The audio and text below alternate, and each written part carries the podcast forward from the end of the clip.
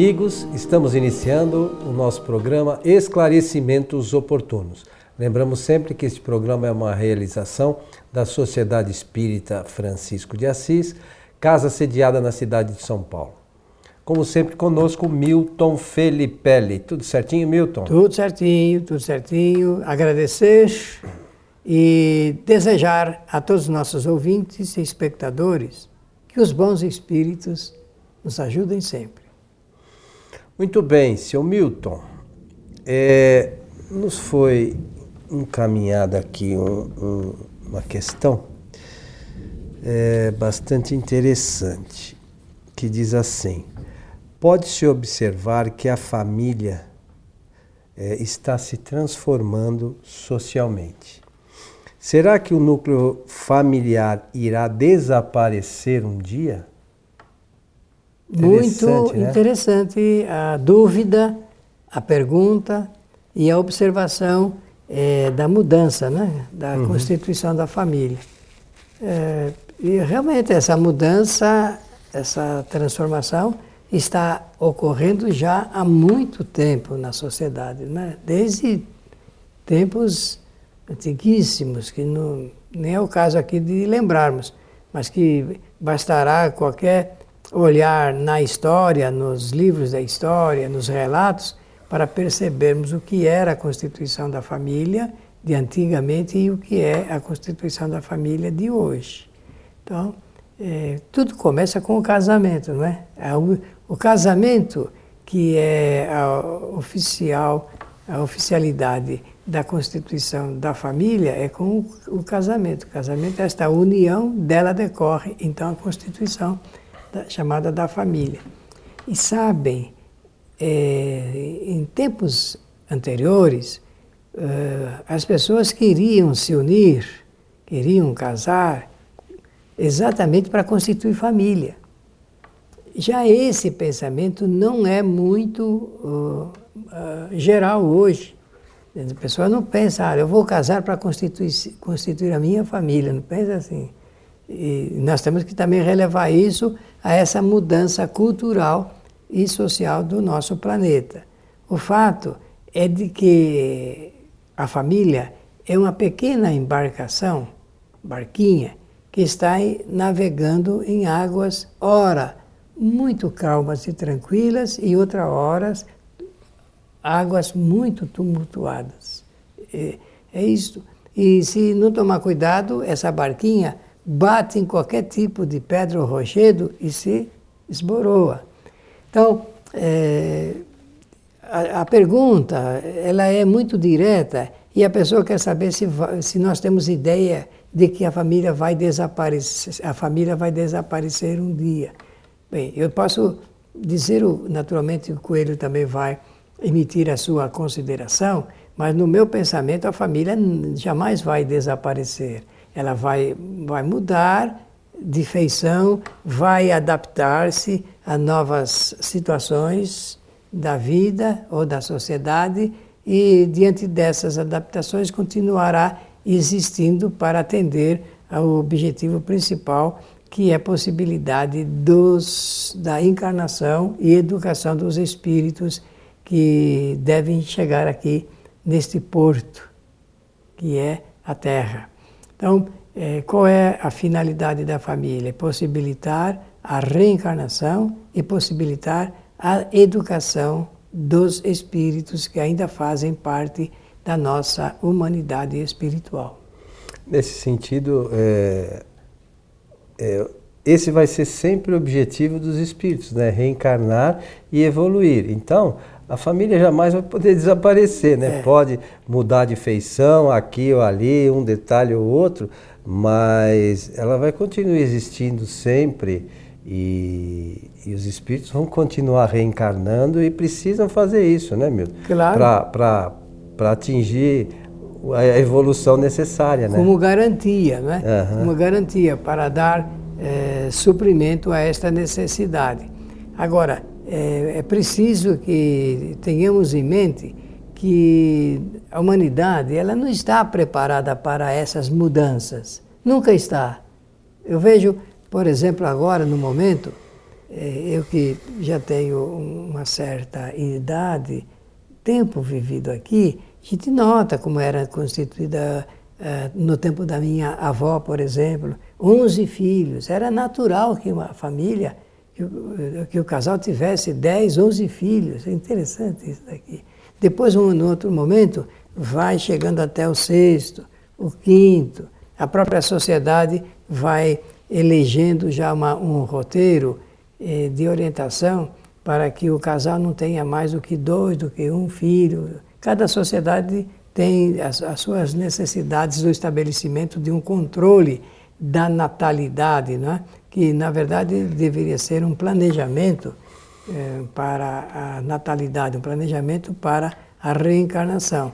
E, e isso já foi debate, até no meio espírita, muitos debates, eu participei várias vezes eh, desses estudos, e, e também existem vários livros, vários livros é, a respeito da família, é, com autores espíritas de reconhecida capacidade crítica, de orientação, e que vale a pena a gente tomar conhecimento, mas nada igual ao que tem lá no livro dos Espíritos. Nada igual. Porque ali a gente pode notar, existe uma seiva que é a seiva da orientação cultural e, e, e, social, para que a gente valorize bastante esse assunto ligado com a família.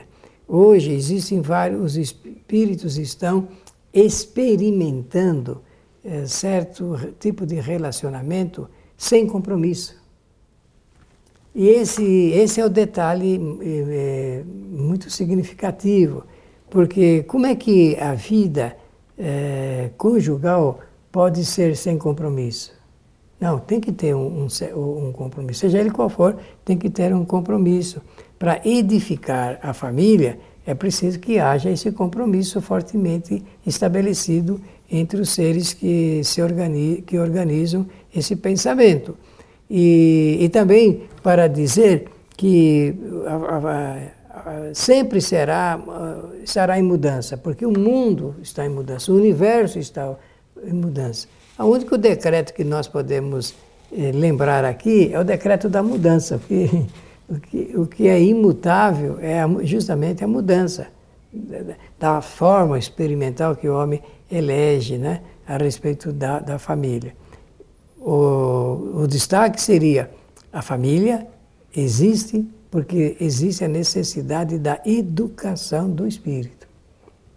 Isso eu não tenho dúvida nenhuma, porque todos os educadores, todos, mesmo pensadores a respeito de educação, dizem que a primeira instituição educacional é justamente a família. É da família que parte a orientação no processo educativo do espírito. A figura do pai e da mãe não é uma figura só de suplemento, é, suplemento alimentar, é também no campo orientativo da educação. É, hoje a gente enfrenta, às vezes, um certo problema, até a gente percebe isso nas escolas, porque tem aí um ingrediente que é a, é a falta de conhecimento, talvez, dessas leis por boa parte dos pais. E eu não sei exatamente o porquê isso se dá, mas os pais dão a obrigação, ou pelo menos na cabeça de boa parte, a obrigação de dar educação para a escola. E essa obrigação, eles esquecem que é dos pais. Ah, isso é. O a escola dá é ensino, né?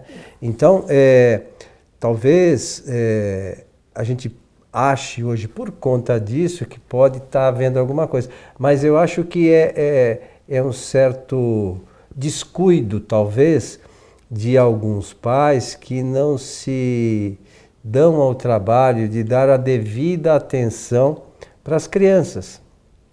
E elas ressentem-se disso. Nós, nós vemos, pode, pode e acontece com frequência, é, uma certa revolta por parte de muitos. A gente vê, por exemplo, essa coisa, os pais muitas vezes cobram da escola certas atitudes e, e apoiam os filhos em coisas descabidas. Então a gente vê agressão em professores. Mas e aí? Onde está a educação? E os pais vão defender os filhos. Né? Então, às vezes a gente tem que estar atento porque são espíritos com um certo é, grau de belicoso, né? É de revolta, De né? revolta com tudo e com todos, que querem porque querem é, fazer com que as coisas sejam do jeito deles e as coisas não são do jeito deles. Então é, é necessário e a gente tem lá é, na nossa instituição tem lá uma creche, a gente vê muitas vezes que algumas crianças têm as suas algumas características desde os primeiros passos, né? E se a gente não refrear isso, e esta é uma, uma, uma digamos assim, incumbência dos pais, né? Os pais têm que tratar disso para que a sociedade não se perca. E a gente tem visto aí uma série de coisas completamente distorcidas da realidade. Mas os pais precisam tomar atitude, né? É, a sociedade ela é sempre o reflexo né, é, como resultado, como efeito daquilo que as famílias constituem. São as famílias que constituem a nossa sociedade. É, gostaria de lembrar sobre esse assunto ligado com a família, que eu acho um tema extremamente importante, de que do aspecto educacional existe uma origem muito interessante a respeito é, de como as mães devem educar os filhos. Isso é coisa que vem desde desde há muito tempo. Vou lembrar aqui de, de um considerado fi, eh, filósofo da educação, que foi Jean-Jacques Rousseau. Rousseau ele pensava muito a respeito eh, eh, desse assunto ligado com a instrução e com a educação. E ele escreveu um livro chamado Emílio, onde ele estabelece ali pontos muito interessantes, muito importantes que deveriam ser observados para a constituição da família e também para a educação dos filhos. De, de, uh, decorre disso o que você está falando. É, um outro uh, educador, no caso Jean-Jacques Rousseau, ele foi um filósofo da educação, mas um educador, aquele que tinha por tendência educar, constituir eh, institutos de educação, que chamou-se Jean-Henri Pestalozzi, ele se inspirou nessa filosofia do Rousseau para estabelecer uma metodologia. E ele escreveu um, um dos seus livros, escreveu vários livros, mas um dos seus livros, ele é considerado o ponto essencial para a transmissão de conhecimentos a fim de que as pessoas aprendam a educar. Esse livrinho dele, eu chamo, falo de livrinho no sentido melhor possível do, do termo, chamou-se Leonardo e Gertrudes, Gertrudes. E ele, nessa, nesse livrinho, que são cartas que ele idealizou, é, essa personagem que é a Gertrude vai dizer como é que ela educou seus filhos. É uma personagem, uma personagem. Ora, é, dentro daquilo que falou Rousseau e dentro daquilo que falou o Pestalozzi, se destaca uma, a figura do amor. Não é possível educação sem amor. Não é possível. Ah, só é possível transmitir instruções, conhecimentos, se o educador amar o educando. E mais ainda, sem conhecer, não é possível é, transmitir conhecimentos e instruções sem que o educador conheça muito bem, em profundidade, a alma de cada educando. Nada melhor do que a mãe. A mãe conhece a alma do seu filho. A mãe, ela sabe detalhes e pormenores incrivelmente bem feitos, bem apropriados a respeito das necessidades do filho. Por isso que a doutrina espírita com Allan Kardec vai aproveitar-se desses modelos e exemplos que eu citei para criar, já que Allan Kardec também foi um educador, criar essa, esse pensamento filosófico do Espiritismo a respeito da educação com amor. Educação com amor. E o que mais falta na nossa sociedade? O que mais falta é a expressão do amor, a expressão do amor. Porque nós não temos ideia ainda do que seja verdadeiramente o amor né, em toda a sua profundidade. É, nós estamos engatinhando ainda em, em, uma série de aspectos, né, Milton?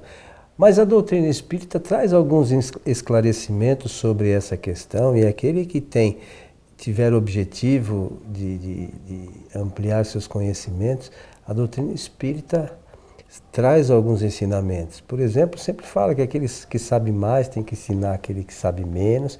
Isso não é. Isso é ponto de trabalho espiritual. Então, é, seja como, como educador, seja como pai, né, a gente tem ali um espírito que num primeiro momento pode ser até que o espírito muitas vezes é mais evoluído que o pai, né? Mas num dado momento é, o espírito, quando sobretudo é criança, né? Até os sete anos, principalmente. É, o, os pais têm toda a incumbência de delinear aí a rota, né?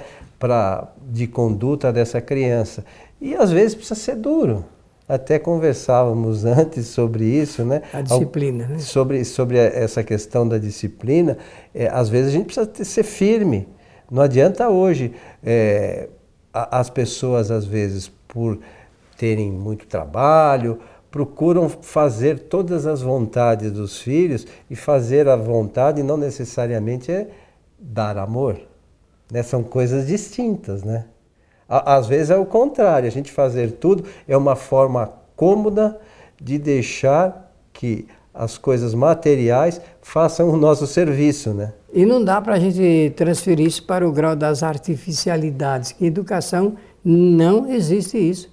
Na educação, o que deve preconizar são aqueles pontos, e um deles, o primeiro, é o do amor, a fim de que ele realmente envolva inteiramente o ser que vai receber essas informações educativas. É, o Espiritismo contribui grandemente para isso, contribui enormemente para isso, para que a pessoa goste é, do tema aprenda a examinar o que está acontecendo na sociedade com esse momento de transição da nossa da família, nós podemos verificar o grau de influência que os avós hoje é, possuem, o grau de influência dos avós que possuem num grau muito grande, porque hoje em dia, é, como está encurtando a infância e existe esse compromisso que não é compromisso do vamos ver se dá certo o casamento, não é isso? É, eu até brinco às vezes com, com o auditório, dizendo que é, a teoria hoje é do SPP, é a união do se pegar, pegou. Se não pegou, então cada um vai para o seu canto e não existe aquele compromisso firmado, é, principalmente quando nasce um novo ser, quando é aberta a porta da reencarnação. Há muito tempo atrás, há muito tempo mesmo, eu fazia palestras a respeito de um, um tema que eu considero interessante. Um deles era é, chamado Como Salvar Seu Casamento. Mas isso foi se tornando quase como que impossível de você realizar palestra a respeito disso, dada a multiplicidade de, de, da vida é, com problemas das pessoas, não é? E é natural que isso aconteça, não é?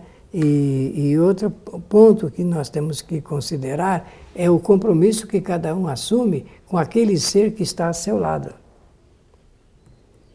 Aquele compromisso que cada um assume com o ser que está a seu lado. Portanto, está aí a nossa apreciação a respeito da pergunta feita pela nossa, ouvinte ou espectadora, se a família vai desaparecer um dia. Na nossa eh, concepção, não vai desaparecer, mas vai se moldar de acordo com as imposições sociais que se apresentam nesses variados momentos. O, o Milton, é, que obra que você lembra que tem algo mais detalhado sobre isso dentro do na, na, na codificação?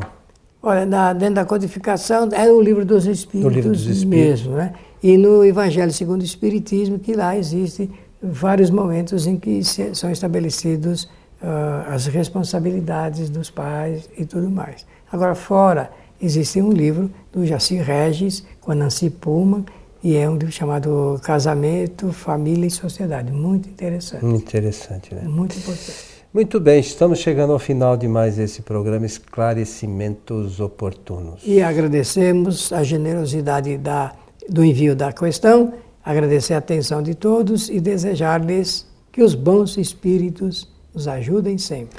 Nós lembramos que as palestras da nossa casa são realizadas às sextas-feiras a partir das 19h30 e elas são transmitidas ao vivo pelo site tvfraternidade.com.br. Então é só acessar e você se cadastra gratuitamente lá no, no live stream, que é o, é o sistema que a gente usa de transmissão, e você pode assistir a partir daí todas as sextas-feiras as nossas palestras ao vivo. A você o nosso abraço e até o nosso próximo encontro.